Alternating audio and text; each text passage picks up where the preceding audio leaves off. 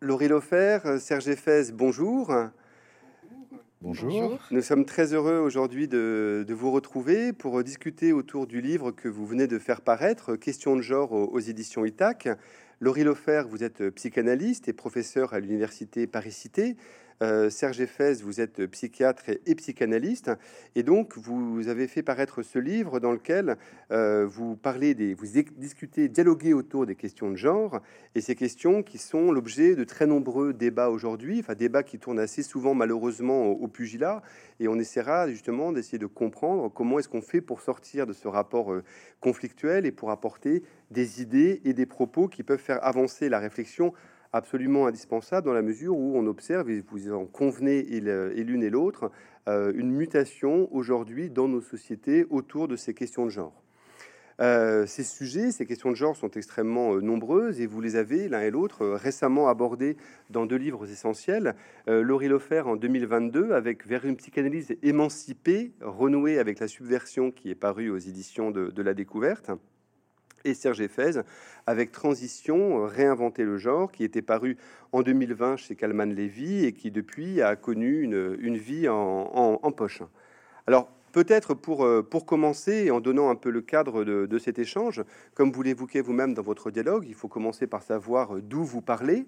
Euh, comme on disait dans les années 70. Euh, et justement, est-ce que finalement le, cabinet du, du, psychanalyste, de la psychanalyste, est effectivement en quoi c'est un lieu important, essentiel pour euh, poser un diagnostic ou une opinion sur les questions de genre. Qu'est-ce qui fait que la position du psychanalyste et que le psychanalyste a quelque chose à dire sur justement ces questions de, ces questions de genre? Alors peut-être euh, Laurie Lofer pour, euh, pour commencer.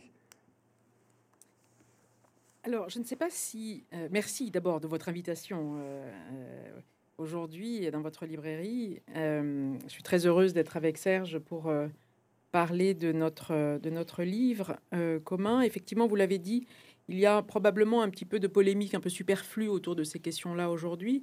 Par rapport à, mais on y reviendra sans doute, par rapport à votre question sur le diagnostic ou sur l'opinion, comme vous dites, je pense que dans un cabinet de psychanalyste, enfin en tout cas la façon que j'ai d'exercer la psychanalyse, euh, ne, ne met en œuvre ni diagnostic ni opinion. Ce que je veux dire par là, c'est que euh, je ne suis pas psychiatre, euh, mais même si j'étais psychiatre, mais en tant que psychanalyste, je ne ferai pas de diagnostic dans un dans une cure. Je ne sais pas si Serge sera d'accord avec moi, mais je ne ferai pas de diagnostic concernant les questions de euh, de, sexualité ou de genre. La question euh, qui est amenée par un, par un sujet euh, qui, s'il vient faire une analyse, va probablement, pas toujours, mais probablement, et nécessairement se poser des questions sur son ou ses identités sexuelles. Je dis ça au pluriel parce que précisément il y a une espèce de fluidité psychique et le, patient peut à la fois s'interroger, euh, s'inquiéter, euh, mais aussi mettre en perspective une déconstruction de ses identités. Hein, donc c'est pour ça que je pense qu'aujourd'hui, dès lors qu'il s'agirait pour un psychanalyste euh, d'émettre une opinion, je pense que là déjà il y a un souci par rapport à, enfin en tout cas, je, pense qu'il y aurait un souci en ce qui concerne sa pratique. Hmm. Alors, rappelons quand même que la psychanalyse, qui est née, comme vous savez, à l'aube du XXe siècle, a été une révolution. A été une révolution parce que euh, elle est allée chercher du côté du sexuel, du côté de la sexualité, du côté du désir, du côté des fantasmes, euh, ce qu'il en était de la construction psychique des individus. Alors aujourd'hui, ça paraît très banal, mais évidemment, ça a été une révolution à ce moment-là qui a euh, et euh, une, révolution qui a introduit tout ce qui s'est passé par la suite. Et ça, je crois qu'il faut continuer à rendre hommage à, Freud aujourd'hui, qui, en parlant du sexuel infantile, en parlant de la bisexualité psychique, en parlant de la, de la scène fantasmatique, en parlant de tous ces éléments constitutifs de la psyché, il a permis euh, des réflexions extrêmement fructueuses ultérieures qui ont, qui ont accompagné toutes les révolutions qu'on a connues depuis, c'est-à-dire la question féminine, la question féministe, la question posée par Beauvoir dans les années 50, on ne naît pas femme, on le devient. Freud l'avait déjà dit dans les années 10, exactement, mm. quasiment de la même façon, et même encore mieux que Simone de Beauvoir. Euh, la question de euh, la libération sexuelle et euh, tout ce que le sexuel infantile permet d'éclairer de cette libération sexuelle qui sort justement des carcans et des sentiers battus, tout ça est dans la psychanalyse. Mais malheureusement, euh, pour certains, la psychanalyse a perdu cette subversion et est devenue euh, de plus en plus normative. C'est-à-dire que, au fond, mais parce que c'est aussi, il y a aussi les, Freud, il était de son époque, donc effectivement la question de la norme, ça le titillait aussi, la question de l'homosexualité par exemple, tout ça été des choses un petit peu, un petit peu complexes et on ne peut pas lui en vouloir. Mais euh, euh, certains courants de la psychanalyse se sont arc-boutés plutôt sur la question de l'Oedipe, la question de la norme, la question de la mise au pas, on pourrait dire, euh, d'un psychisme trop débridé, en, s'accrochant à la question de la norme. Et en oubliant finalement que la psychanalyse était par, nature anormale ou anormée, je ne sais pas comment, comment dire les choses. Et aujourd'hui, on a une explosion autour de, non plus autour de la question de la, sexualité, qui a plutôt émergé dans les années 70, avec la question de la libération sexuelle, mais on a une, une explosion d'interrogations autour du genre, qui ont été amenées par MeToo, par les mouvements féministes, par l'égalité des sexes, par la, la, lutte contre le patriarcat, etc. Et, et là, il y a quelque chose chez les jeunes, euh, et à, quoi je suis très attentif parce que c'est ce à quoi j'assiste toute la journée, qui est une vraie, un vrai questionnement différent sur leur corps, sur leur plaisir, sur leur désir et sur leur identité. Euh, qu'est-ce que c'est qu'être un garçon? Qu'est-ce que c'est qu'être une fille? Euh, Je suis ni garçon ni fille. Je suis à la fois garçon et fille. J'ai envie de même de transformer mon corps pour faire rendre mon, mon genre plus conforme à ce que je ressens à l'intérieur je suis bisexuel, pansexuel, hétérosexuel, homosexuel. Enfin, tout ça sont des données qui deviennent de plus en plus fluides, non pas confuses, mais de plus en plus fluides chez, euh, chez beaucoup de jeunes. Et il y a de quoi un peu peut-être désarçonner le discours psychanalytique traditionnel si on ne se rappelle pas hmm. de là où, de là d'où il vient. Oui, parce que paradoxalement, c'est ça qui est intéressant par rapport à ce que dit Serge, c'est que euh, l'enseignement ou l'invention freudienne et son enseignement plus tard est vraiment euh, fondée sur une dépathologisation euh, de toutes les formes de sexualité. C'est ça qui est intéressant. Ce qui fait que, d'une certaine façon, ce à quoi aujourd'hui on est, est euh, confronté, pour le dire comme ça, en tout cas la clinique qui, arrive aujourd'hui, d'une certaine façon, elle est autorisée ou permise, si je puis dire, par la psychanalyse elle-même. C'est-à-dire que, en fait, la psychanalyse a inventé les outils de son propre dépassement de l'époque de Freud. Donc, c'est ça qui est intéressant, euh, je trouve, à, à, voir aujourd'hui dans la clinique. Enfin, je ne sais pas si tu serais d'accord avec moi, mais, mais Freud est vraiment insiste sur cette question de dépathologisation. Alors, il y a des mouvements probablement liés à euh, justement des opinions ou euh, des mouvements de politisation qui sont évidemment très importants, mais qui repathologisent, qui c'est très difficile quand on est clinicien ou clinicienne, c'est parfois difficile d'être confronté à la clinique hmm. parce qu'en fait on ne sait pas. Et cette difficulté ou parfois cette angoisse devant euh, ce qu'il est parfois convenu d'appeler le réel de la clinique a des suscite parfois des effets défensifs de la part du clinicien. Et ces effets défensifs peuvent être des moments de repathologisation, c'est-à-dire des moments où il s'agit de produire de nouveau un savoir sur le patient plutôt que de le laisser produire son propre savoir sur son corps, sur son identité, euh, sur sa façon de vivre ses, ou sa sexualité, etc. Donc en fait, c'était l'idée de notre dialogue, c'était de voir comment on pouvait effectivement, enfin il me semble en tout cas, faire de nouveau entendre vraiment l'invention freudienne. C'est-à-dire son caractère, en fait, effectivement, comme Serge l'a dit, révolutionnaire, quoi, pour l'époque, qui reste encore assez révolutionnaire. Et, d'ailleurs, dans le livre, et c'est évidemment très important, le livre est, divisé en trois, grands chapitres, et la clinique précède l'épistémologie dans, dans les chapitres que vous avez choisis. Il y a deux choses qui semblent très importantes, effectivement, par rapport à ce que vous dites et par rapport au débat qu'on peut entendre, c'est que vous partez, et l'un et l'autre, depuis un point de vue clinique, c'est-à-dire depuis le point de vue de praticiens qui reçoivent euh, quotidiennement des gens qui arrivent, comme vous le disiez, avec leurs paroles, leurs désirs, leurs, euh, leurs troubles. Mais il y a une autre dimension sur laquelle je voudrais juste qu'on reste un petit peu, euh, Laurie Lofer, et qu'a évoqué Serge Effez, et qui est effectivement, euh, et c'est le travail que vous faites dans, dans, votre livre, sur la question de l'historicisation de, de, la psychanalyse. C'est-à-dire que, et c'est ce que vous disiez, Serge Effez, les choses se sont peut-être aussi un peu enquistées. Alors évidemment, le DIP est l'un des grands l'un des grands euh, totems de cette affaire-là. Enfin, le mot est, choisi à dessein euh, parce que effectivement, on a aussi, et c'est le travail que vous faites l'un et l'autre, l'un des, des buts de la clinique, c'est de faire en sorte qu'on reprenne la psychanalyse dans son moment historique et que vous, le travail que vous faites comme clinicien, c'est que vous recevez des gens d'aujourd'hui. C'est-à-dire que vous êtes en 2022, vous en recevez des adolescents ou des adultes, et que effectivement, on peut s'appuyer sur ce qui a été énoncé en 1920, euh, mais il faut euh, l'historiciser. Et l'un des soucis de l'enseignement de la psychanalyse d'une partie des praticiens, c'est peut-être justement cette question d'historicisation. Moi, je, crois que c'est tout à fait important ce que vous dites. Il y a Hervé Mazurel qui a fait un livre sur l'oubli de l'inconscient, justement euh, euh, sur, euh, sur, cette histoire de, de, l'historicisation. Beaucoup ont travaillé sur cette question.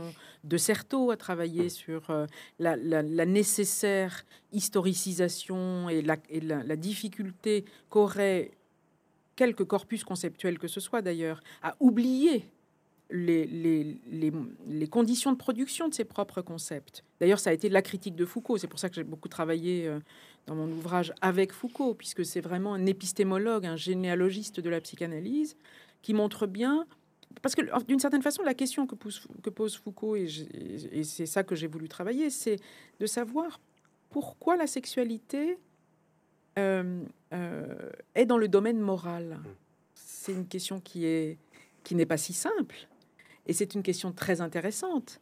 Hein. bon, il revient après euh, dans, son histoire de la sexualité, notamment dans le dernier ouvrage sur les aveux de la chair, puisque son dernier ouvrage, paradoxalement, est sur le christianisme, alors que son premier est sur la psychanalyse, ce qui est tout à fait intéressant d'ailleurs. Mais la question qu'il pose, c'est comment et pourquoi le domaine de la sexualité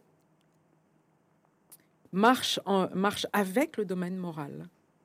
Et je pense qu'aujourd'hui, si on se pose cette question euh, de cette articulation entre sexualité et moralisme ou moralité, ça nous permet de précisément de faire un, travail d'historicisation de la psychanalyse.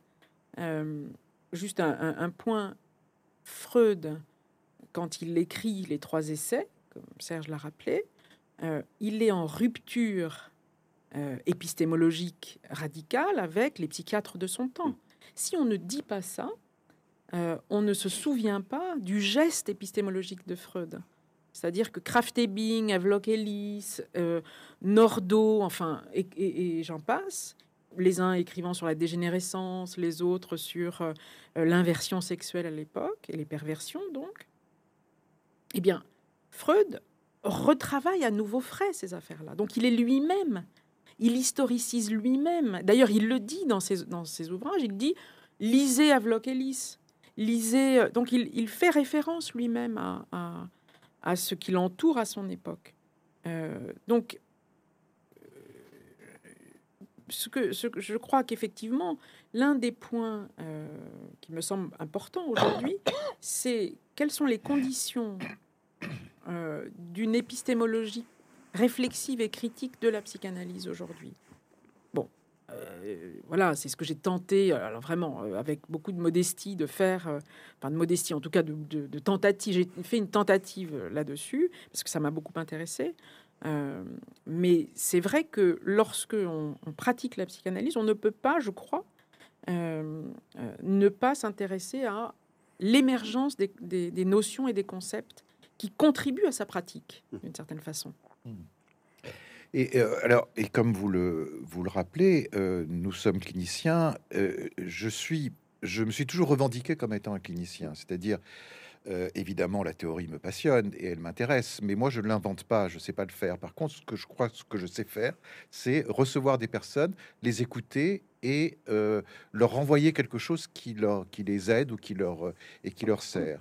Et c'est vrai que j'ai été, j'ai rencontré ce raz-de-marée d'une clinique extrêmement différente avec les adolescents, avec les jeunes dont je m'occupe, au point de créer une consultation spécialisée autour de ces questions de euh, sexualité euh, chez, les, euh, jeunes, majeurs, disons, enfin à partir de 16 ans jusqu'à 25 ans, pour pouvoir recueillir ce qui était en train de se passer et pour pouvoir justement, à partir de ça, essayer d'en tirer quelques, quelques théories. Je dis ça parce que euh, malheureusement, euh, beaucoup de psys ont tendance à écouter avec la théorie, c'est-à-dire à mhm. plaquer mhm. sur leur clinique une théorie qui est déjà existante, qui était certainement très valable euh, au, au, début du XXe siècle, mais qui pose un certain nombre de questions aujourd'hui. Et je crois qu'il faut faire table rase de cette théorie aujourd'hui pour pouvoir entendre ce qui se passe. Et, et surtout pour pouvoir se rendre compte que la révolution qui est en train de se passer, elle n'est pas tant au niveau du sexuel ou de la sexualité qu'au niveau des corps. C'est-à-dire qu'il y a quelque chose dans la fabrication du corps chez les jeunes, dans la façon dont ils conçoivent leur corps, qui est en train de se de, de, changer complètement et de changer complètement la clinique et la façon dont on peut la dont on peut la décrypter. Et là, alors comme Laurie, moi je rejoindrai Foucault lorsqu'il dit que finalement le, corps et ses plaisirs et peut-être ce qui doit euh, euh, remplacer ou recouvrir la question de euh, la question du sexuel et la question de la sexualité. C'est-à-dire qu'aujourd'hui, je vois des jeunes avec des, des corps et des fantasmatiques qui n'ont plus rien à voir avec ce qu'était celle de la génération précédente, c'est-à-dire des, des, des, jeunes, des jeunes hommes qui ont des vagins et un clitoris, euh, des jeunes filles qui ont un, qui ont un, pénis, euh, des jeunes hommes qui se posent la question de savoir s'ils vont porter ou pas un enfant, des corps qui s'agencent entre personnes trans, entre personnes fluides, entre personnes, c'est une sexualité dite homosexuelle, hétérosexuelle, ça n'a plus aucun sens, mmh. cette question de l'hétérosexualité et de l'homosexualité, mmh. à partir du moment où les corps se, se, se mettent en relation, se connectent les uns et les autres différemment, c'est-à-dire qu'on sort complètement d'un schéma qui est celui de la pénétration hétérosexuelle, qui est celui de, du, mâle et de la femelle, de l'imbrication parfaite euh, du mâle et de la femelle, qui sert un petit peu de modèle de référence sur le plan de la construction psychique. Ce modèle-là, et qui est euh, qu'on retrouve finalement dans le, dans, le modèle oedipien. Eh bien, pour comprendre ce que ces jeunes vivent, sur le plan sensoriel, mais aussi sur le plan émotionnel et sur le plan fantasmatique, il faut absolument pouvoir déconstruire ces schémas-là. C'est intéressant ce que dit Serge là, c'est-à-dire que toutes les questions. Non, bien sûr, enfin, c'est pas. non, mais parce que j'associe sur, sur ça, mais, mais parce que la question n'est plus, quand tu dis la question n'est plus hétéro, homo, etc., c'est-à-dire que la question n'est plus nécessairement LGB, mais plutôt TQ, c'est-à-dire véritablement cis et trans. Ça a totalement changé la, le, les, précisément les, les, les, potentialités des corps. C'est-à-dire, on peut être cis et homosexuel. Hein. Donc, c'est en fait la question de la sexualité aujourd'hui, euh, effectivement, chez des jeunes ou parfois des moins jeunes, mais en tout cas qui viennent, qui viennent en voir un psy, pour le dire comme ça rapidement, euh, elle passe, elle est, elle est moins, comment dire, elle est probablement moins problématique que la question des corps. Mmh. Et ça, c'est ça qui est intéressant. C'est, je crois que ça, c'est, vraiment euh, ce, que, ce que probablement euh, les années 70 ont permis aussi. Mmh. Enfin, quand je dis ça, c'est un petit peu le tournant 68, euh, la dite libération sexuelle, etc. Et surtout la politisation de la question des sexualités et des corps. Je crois qu'il y a aussi cette, cette, euh, ce moment-là qui a été important. Et d'ailleurs, quand je parle de politisation, juste pour... on voit bien à chaque fois, je on l'a dit plusieurs fois, on s'en est parlé souvent, mais on peut repérer quand même que dans les pays où il y a des... Euh, des gouvernements ou des ou totalitaires euh, il, il y a toujours une problématique liée aux sexualités, Mm. hein, une espèce de, de, de- de normalisation ou de, ou de, de remise au, De mise au pas. de hein, mise au pas Mm. des sexualités. Mm. Ça, c'est très intéressant, en fait, d'un point de vue politique. Hein, C'est-à-dire que le- les- la démocratie sexuelle, pour le dire comme ça, hein, euh, est quelque chose qui probablement fait peur aussi euh, euh, dans les pays, euh, euh, voilà, avec autoritaires, totalitaires, dictatoriaux, etc. D'ailleurs, dès, dès qu'un pays commence à se crisper Hmm. sur cette question de l'autoritarisme, Oui, les oui. premières mesures, c'est toujours d'interdire l'avortement, c'est Voilà. euh, de revoiler voilà. les femmes. C'est enfin, bon, pourquoi je pense que vraiment, ce qui, ce qui est intéressant, c'est que euh, le corps, ou si on en fait un- une notion, un concept, ou les corps en tout cas, euh, sont révolutionnaires. C'est, je, je- je rappelle, comme tu sais toujours, ce slogan de, de, de mai 68 qui a bercé euh, mon entrée dans l'adolescence, qui est mon cul révolutionnaire, que j'avais trouvé absolument fracassant. Ben oui.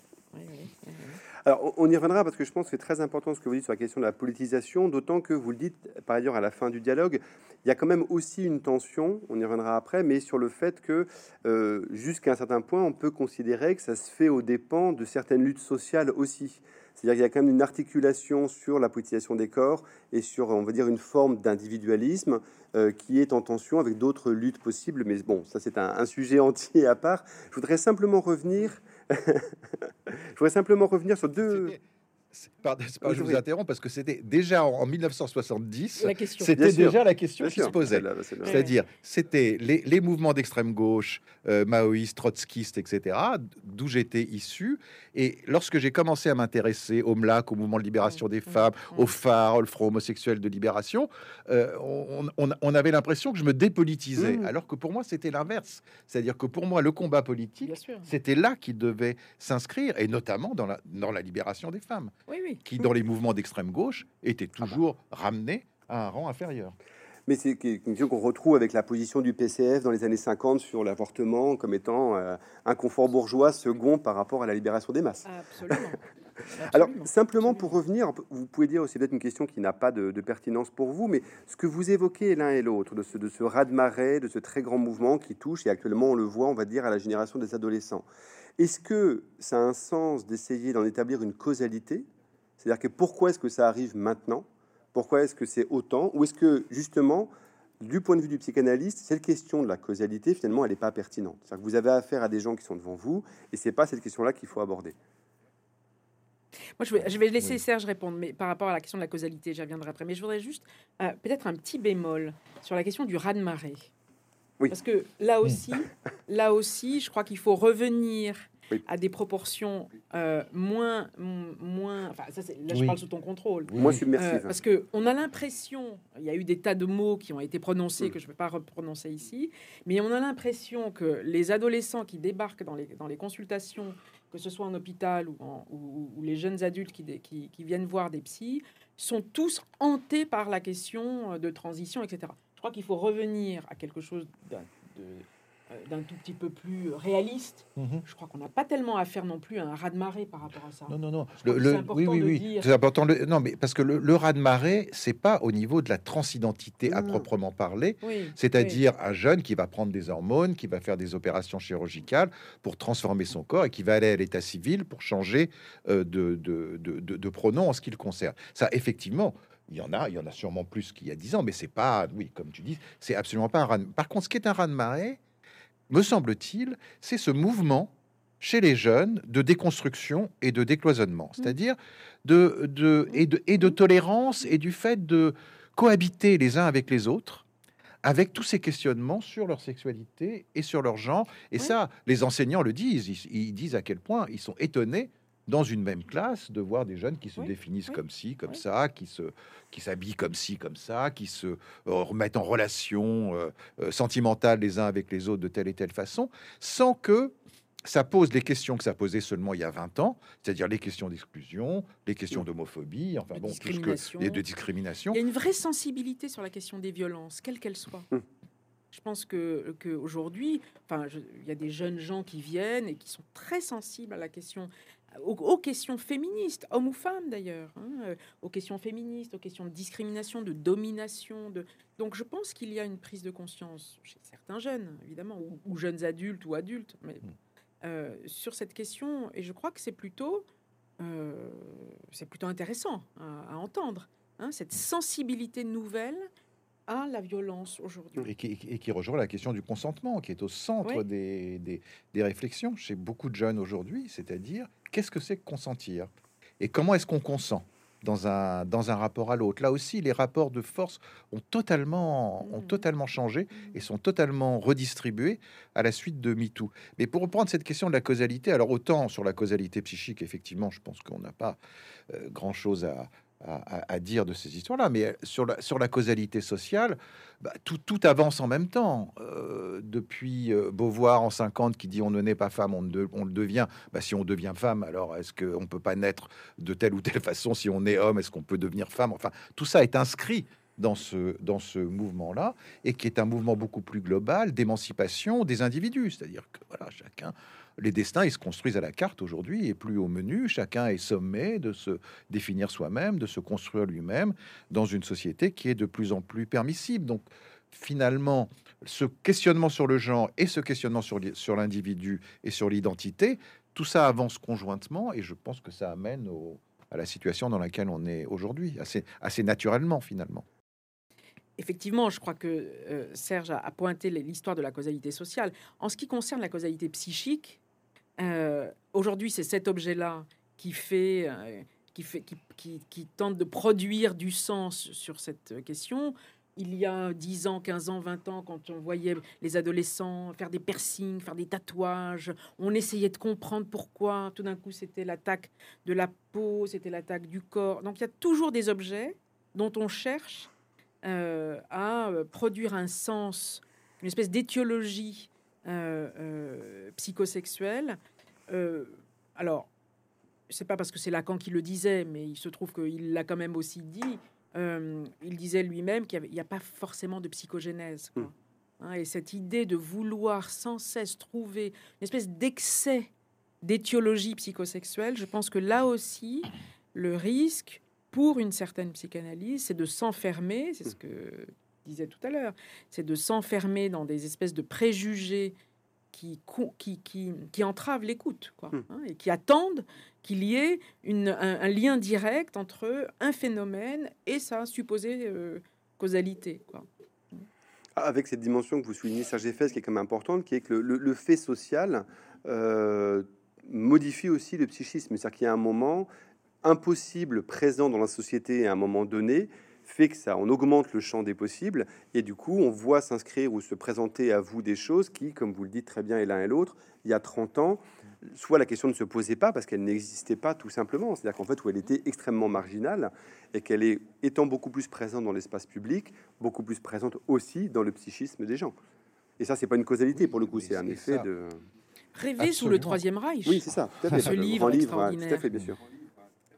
Voilà, donc c'était vraiment, ça, ça, ça, ça, pointe cette affaire-là, ça relève cette affaire-là. Hmm. C'est-à-dire qu'il y a un moment où l'atmosphère, l'environnement euh, hmm. produit aussi des éléments, euh, produit aussi des formes inconscientes. Et, c'est, ça, me paraît particulièrement visible et évident au niveau de l'homosexualité, et de la clinique de l'homosexualité. C'est-à-dire qu'il y a 30 ans ou 40 ans, la clinique de l'homosexualité, c'était la clinique de la honte. C'était la clinique de l'homophobie intériorisée. Mm. C'est-à-dire, c'était des gens qu'il fallait récupérer après des années de détestation de soi, d'avoir construit une image d'eux-mêmes absolument méprisable, absolument euh, terrible, parce que c'est l'image que l'ensemble de la société leur, euh, leur envoyait, avec, avec cette, image du coming out, enfin de sortir du placard, enfin c'était des choses absolument euh, désastreuses.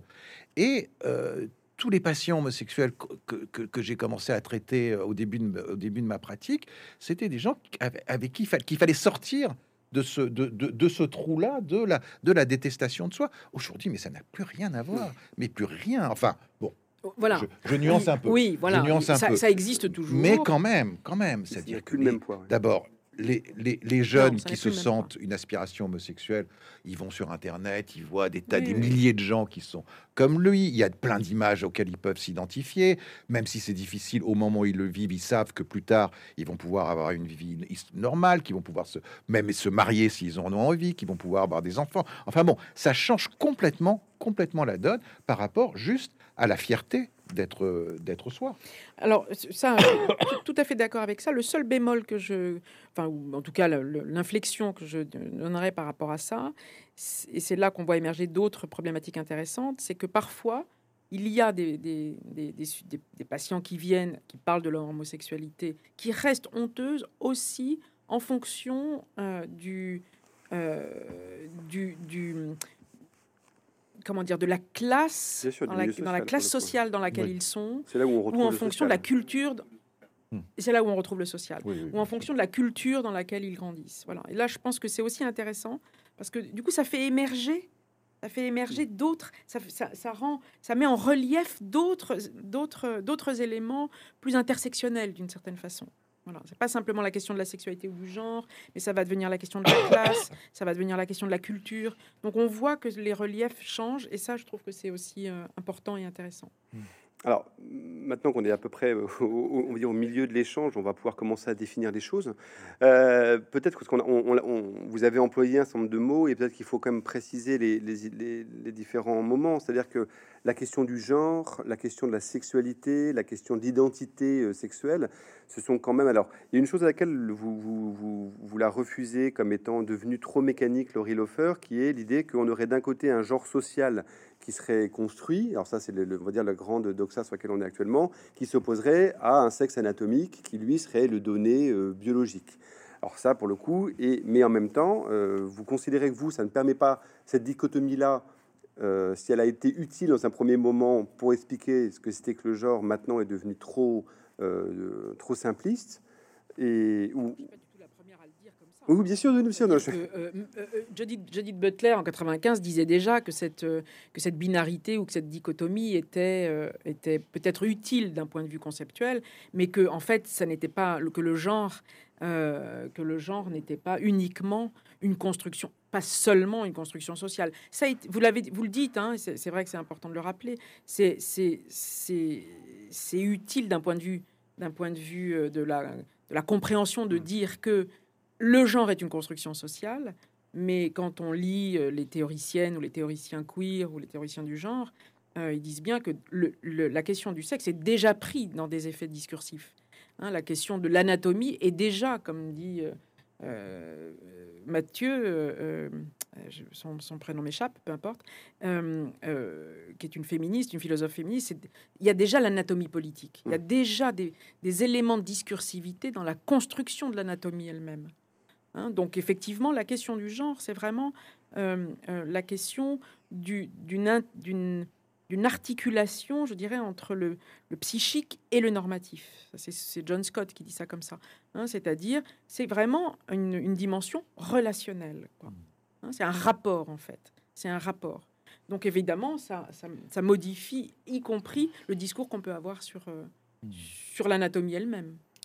Mais, et c'est- une question fondamentale parce que euh, effectivement, euh, on va très vite accuser à ce moment-là euh, les théoriciens queer, disons, en tout cas de ce mouvement-là, d'être dans un déni de la réalité, c'est-à-dire Mhm. de dire ah ben attendez, Mhm. vous n'allez pas dire que le mâle et la femelle, ça ne signifie rien. Mhm. Ça signifie quelque chose pour les papillons, les chenilles et les poissons rouges. Pourquoi est-ce que tout à coup on dénierait que les hommes sont répartis Mhm. en deux catégories qui sont le mâle et la femelle? Et je, et je crois que, enfin moi en tout cas, je suis très clair par rapport à ça. Je n'ai aucun déni de cette réalité-là, qui est une réalité euh, biologique euh, euh, et anatomique. Simplement, de quoi on parle quand on parle de cette, de cette répartition? Et c'est pour ça que il y a quelque chose qui choque beaucoup, par exemple, lorsqu'on parle des, des personnes dans les situations de transidentité aujourd'hui, lorsqu'ils disent j'ai été assigné garçon à la naissance ou j'ai été assigné fille à la- à la naissance.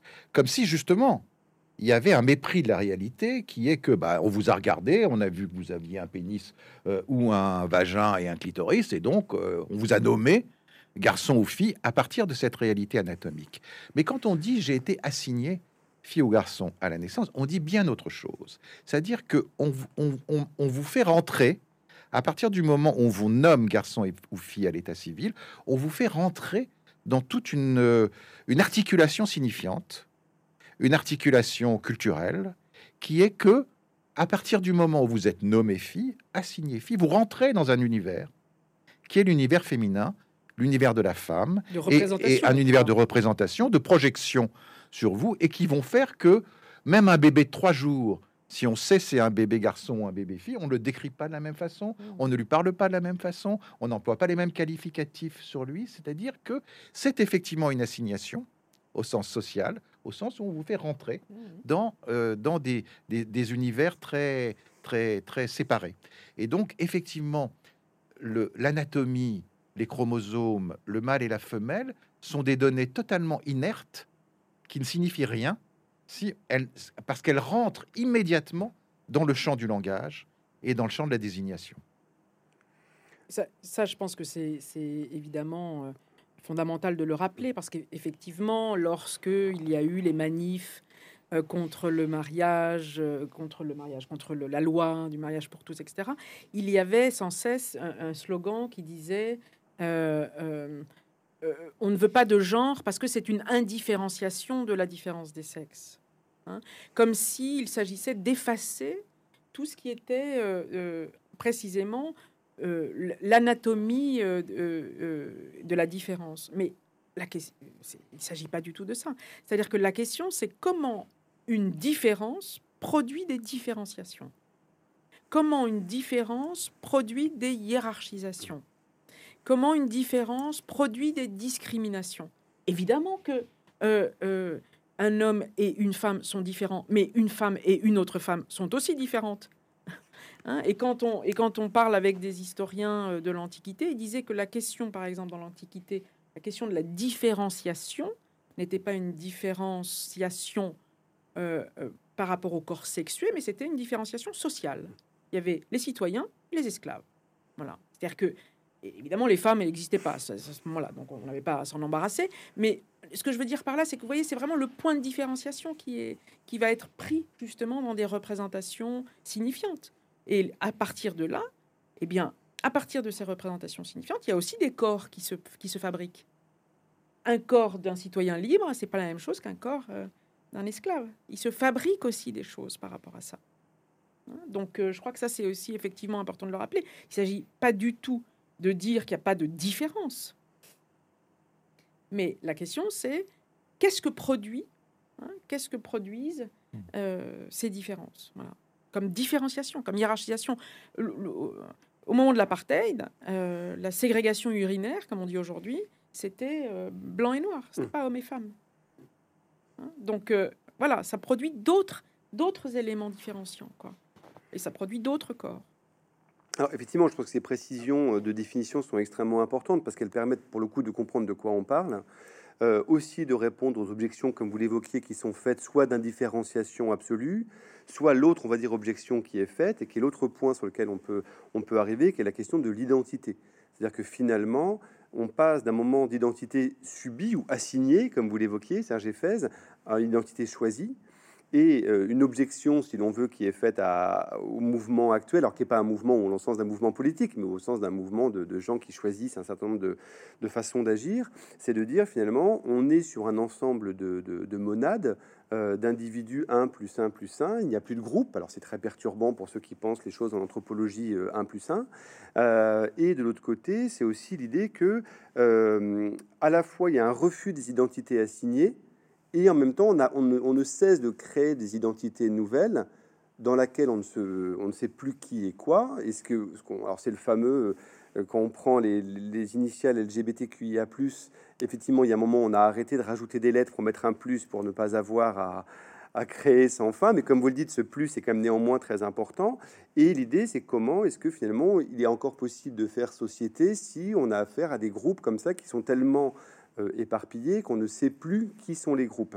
Donc il y a quand même cette tension qui peut, dont on peut considérer cette espèce de, de, de, dire de lupanar des possibles, comme dirait Paul Valéry, euh, par lequel on ne sait plus euh, effectivement qui est qui. Cette question de la tension identitaire, elle, est, elle est toujours été là, elle est toujours liée à la question même de l'identité, comme Ricoeur Mm. l'a très justement souligné. L'identité, c'est à la fois l'idem et l'ipsé, c'est-à-dire c'est à la fois ce qui vous permet de vous raccrocher à d'autres qui sont comme vous et qui partagent cette identité, donc qui partagent, disons, un des acronymes de euh, LGBTQIA, etc.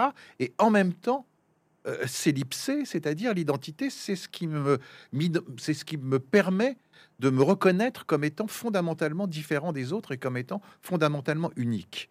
Et voilà, cette question de l'identité, elle est toujours prise en tension entre ces deux. Et, et- et ce qui est très intéressant, c'est de voir comment les jeunes essayent de résoudre justement cette tension, d'être à la fois un être totalement extraordinaire, original, de s'inventer eux-mêmes, de ne ressembler à personne, et en même temps de chercher un groupe d'affiliation où il va trouver d'autres qui sont les mêmes que lui. Mais ce qui est très intéressant, c'est que justement cette identité, elle est plus gazeuse, elle est plus fluide. C'est-à-dire qu'un jour, ils vont se nommer de telle façon, puis ils vont se nommer autrement. C'est une quête. Et que cette quête de même passe par différentes facettes identitaires, mais que les identités ne sont plus prescrites Mm.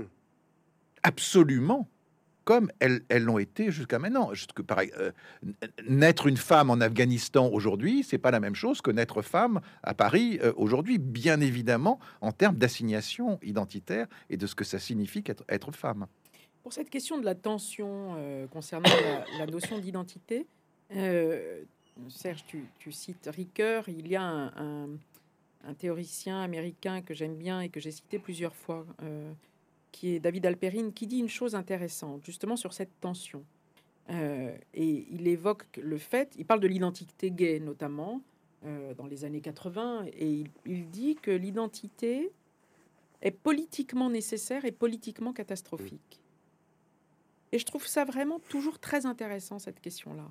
C'est-à-dire, c'est vraiment la question du point de tension de, ce, de, cette, de cette nécessité politique. Elle est, l'identité, elle est politiquement nécessaire, c'est-à-dire, euh, euh, comme vous le disiez, euh, voilà, à créer des groupes, à, rendre une visibilité, justement, qui fait que on peut avoir... euh, euh, il y a des luttes pour des droits, il y a donc il y a la nécessaire visibilité euh, une nécessaire visibilité identitaire. Et en même temps, euh, pour le dire comme ça, ou un point de tension, c'est politiquement catastrophique, c'est-à-dire que précisément, euh, cette assignation fixe ou fige des choses, épingle, épingle des éléments euh, justement d'assignation. Et c'est là où il y a quelque chose d'un peu catastrophique, en tout cas d'un point de vue analytique, Mhm. d'un point de vue de la psychanalyse.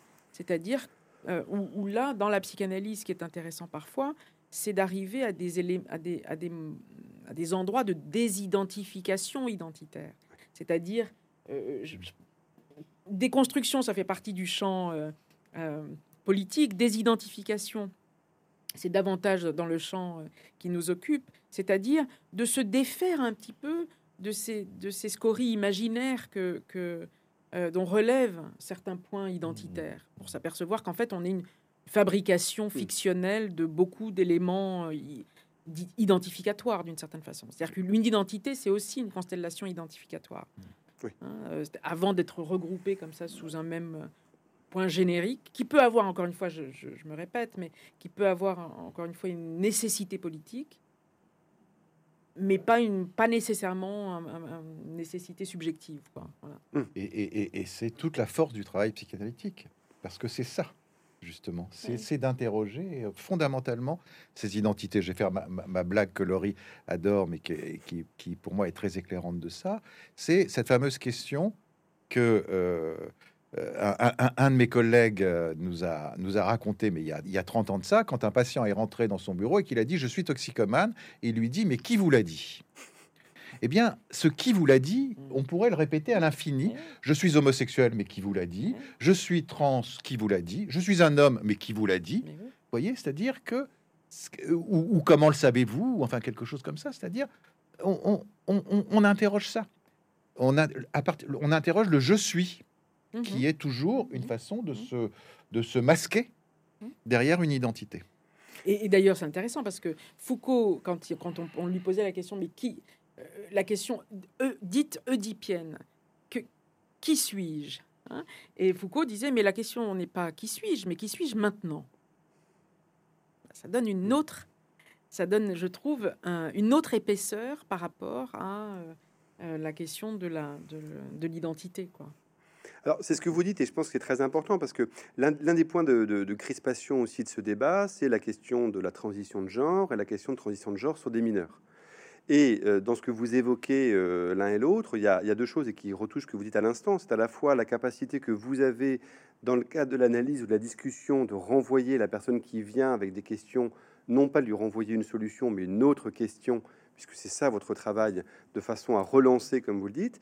Et en même temps, euh, ce que vous appelez, Serge Effez, aussi éviter une sorte de court-circuit fantasmatique par lequel on irait directement de l'idée d'un genre qu'on voudrait atteindre à sa réalisation.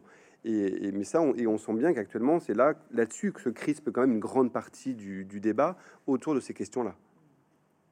Soi-disant, parce que j'ai envie de vous dire, c'est pas vraiment là-dessus que le débat se, se, crispe, à mon avis. Parce que sur le fond du débat, qui est en train de devenir une espèce de cacophonie absolument mmh. terrible, c'est-à-dire que c'est la guerre des tranchées autour de cette question-là aujourd'hui. Sur le fond, il y a quelque chose sur quoi tout le monde est d'accord on va pas donner des hormones à un enfant. On va pas, on va pas faire une chirurgie de réassignation à un mineur. Euh, on ne va pas, dès le premier entretien avec un jeune qui nous dit euh, voilà, je suis trans, j'ai envie d'être une fille, on va pas se précipiter sur lui pour euh, le, le, transformer en, deux coups de cuir à peau. On va l'écouter, on va l'entendre, on va, on va entendre sa demande, on va l'accompagner. Enfin, tout ça prend beaucoup de temps.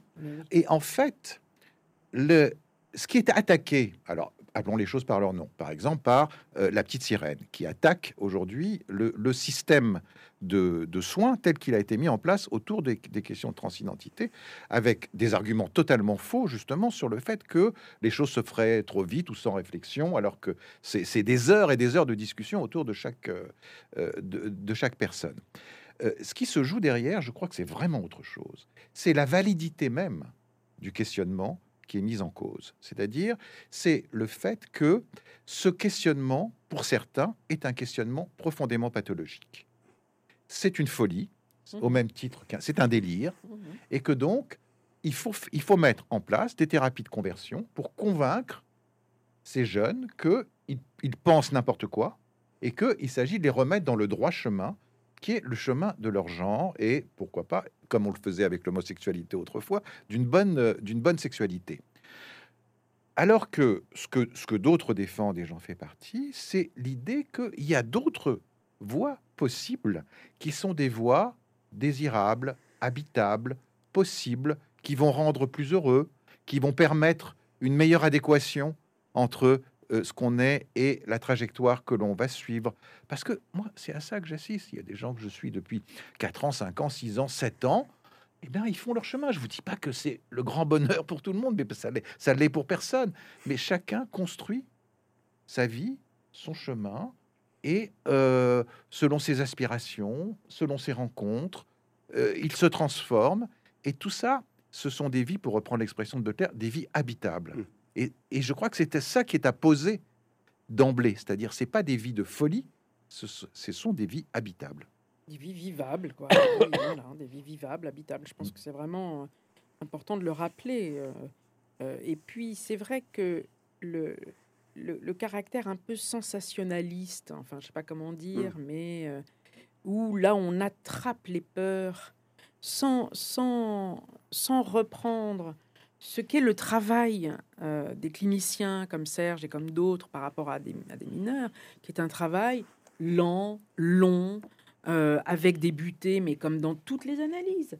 Et là, je crois qu'il y a vraiment quelque chose à, reprendre du côté de euh, ça n'est pas si ça n'est pas comme ça sur un, coup de tête. Les choses ne se passent pas comme ça en fait. Là, je pense qu'il y a quelque chose qui est un attrape opinion. J'ai l'impression qui, qui qui qui produit un petit peu de, d'anxiété. Euh, euh, voilà, je, enfin bon, ah, mais, euh, mais qui, qui, est articulé, plus, mais... qui, est articulé à autre chose, parce que vous y revenez à plusieurs fois dans, dans votre livre, et je pense c'est très important, qui est la question du reproche qui vous est fait, alors pas vous forcément en tant qu'individu, mais on va dire à un certain nombre de, de, praticiens, qui est la question du, du, militantisme.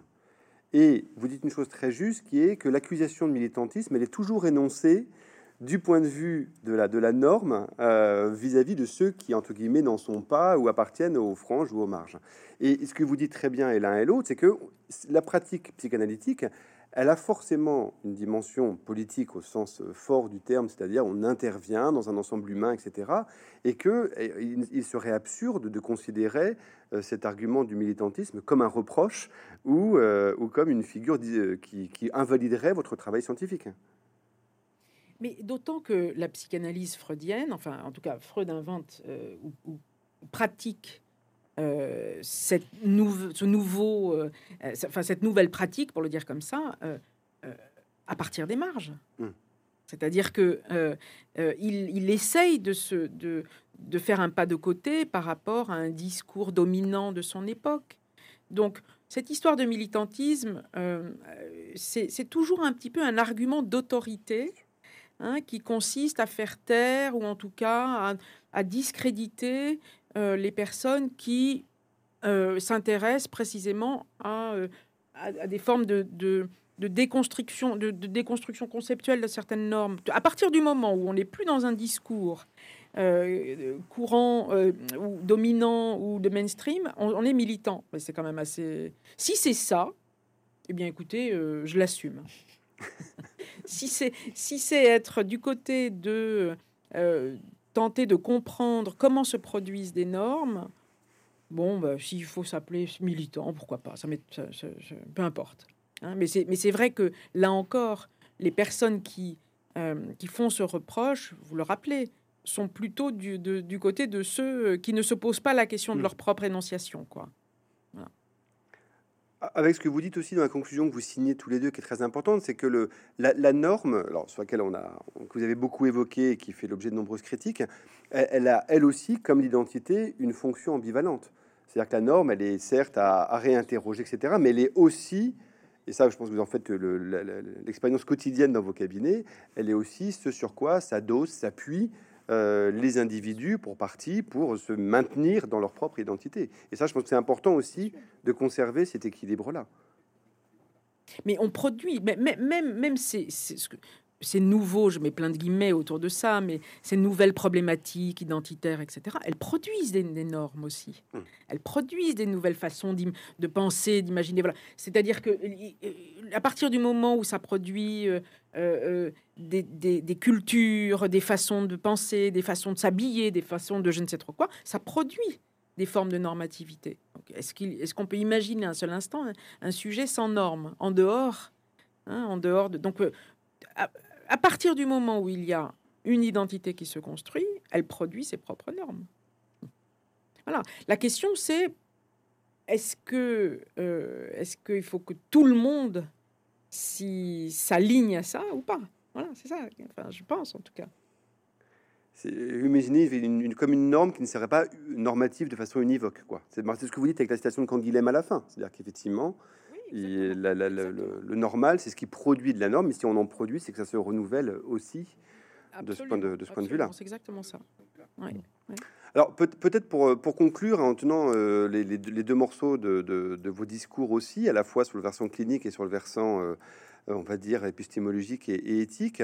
Est-ce qu'il vous semblerait justement que par rapport au moment que nous vivons, je ne sais pas, est-ce qu'il y a une, une action de santé publique ou quelque chose qui devrait se mettre en place à l'échelle de la société qui fasse qu'on sorte, comme vous le disiez, de cette cacophonie, euh, de ce débat extrêmement violent dans lequel on est, on a l'impression qu'on est front contre front et qu'on n'avancera pas entre ceux qui empêchent les uns de parler et ceux qui insultent les autres. Euh, comment est-ce qu'on fait justement pour essayer de sortir, et inversement, voilà, de sortir par le haut, c'est-à-dire par l'intelligence, euh, de, ce moment-là? Alors, si Votre livre est évidemment une contribution à cela, mais qu'est-ce qui, est, qu'est-ce qui vous semble important pour vous de, dire de ce point de vue-là? Je crois qu'il y, a deux niveaux par rapport à ça. Il y a un niveau plus concret qui est aujourd'hui ce qui se joue autour de la prise en charge des mineurs en interrogation de genre. Je crois qu'il faut, voilà, d'ailleurs c'est en train de se faire hein, au niveau euh, des, différentes instances de santé publique, de savoir, voilà, qu'est-ce qu'on codifie, qu'est-ce qui est autorisé, qu'est-ce qui est pas autorisé, euh, euh, les hormones, lesquelles, à quel âge, pourquoi, comment. Enfin bon, là, il y, a effectivement quelque chose qui est peut-être à réguler parce que a il peut se passer n'importe quoi par rapport à, ces questions-là si elles ne sont pas régulées. Bon, ça c'est une chose. Mais il me semble que la chose la plus importante, c'est de prendre à bras le corps cette question du genre et de la sexualité aujourd'hui dans la façon dont on élève les- jeunes et dont on élève nos enfants dans, dans la société dans laquelle on est. C'est-à-dire que euh, dès le jardin d'enfants, dès la crèche, dès l'école maternelle, il y ait quelque chose qui soit diffusé de ces questionnements-là. Les hommes, les femmes, les rapports entre les hommes et les femmes, entre les garçons et les filles, le masculin, le féminin, la sexualité, etc. Que tout ça euh, rentre dans le dans la perception commune, dans le dans, dans le langage commun de ce qui est transmis aux enfants, et on en, on en est très très très très loin à l'heure actuelle. France, Ça se fait dans quelques pays déjà, notamment dans les pays scandinaves. Mm. Il, y a, il y a- il y a des expériences qui sont, qui sont faites en maternelle où il y a justement une, une, une façon comme ça de, de, de mettre en, en rapport les enfants euh, euh, sans tout de suite être dans une assignation de genre euh, très normée. hein. Mais c'est vrai qu'on en est en tout cas assez oui. loin. Ouais, Oui, ouais. Et d'ailleurs, même quand on commence à parler de ça, ça reste encore extrêmement vif, Pour le moins. très vif. Oui. Vous savez, j'ai participé il y a quelques années aux, aux, A- aux A- à la- aux ABCD de l'égalité euh, Mm. que Najat Vallaud-Belkacem a essayé de mettre en place et qui était vraiment la chose mais la plus basique, du ouais, monde. ouais. C'était dire que les petites filles, elles pouvaient aussi faire des maths, que les petits garçons pouvaient aimer jouer à la, à la, à la dinette ou je ne sais quoi. Enfin, des choses vraiment euh, toutes, euh, toutes bêtes. Mais ça a été Ouais, une levée de bouclier, si vous vous en souvenez. C'était incroyable. Et ça Les- a été les- d'ailleurs, euh, et ça a été abandonné. Oui, oui, oui. Ils ont Les, lâché les- le- les- le les CP. mères retiraient leurs petits garçons de l'école en disant on va obliger mon fils à porter des jupes Mm. ou à se masturber à l'école. Enfin, on entendait des choses Mm. absolument ah- ahurissantes. C'est-à-dire quand on touche à ces questions-là, Mais oui. on touche à des, des- effectivement des crispations euh, autour de la norme, autour aussi des questions religieuses, autour de tout un tas d'autres questions. Mais je crois qu'il faut avoir le courage de le prendre euh, à, à bras le corps, sinon on n'en sortira jamais. D'une certaine façon, il y a encore tout un travail de sécularisation du corps et de la sexualité euh, qui est à entreprendre, ce qui n'est pas rien, hein, parce que c'est vraiment, ça reste encore euh, assez sacré, quoi. Eh bien, écoutez, c'est sur cette sacralité que nous conclurons. Laurie Lofer, Serge Effès, merci beaucoup pour votre livre Question de genre, votre, votre dialogue. Merci. Bonne journée à vous. Au revoir. Merci beaucoup. Merci.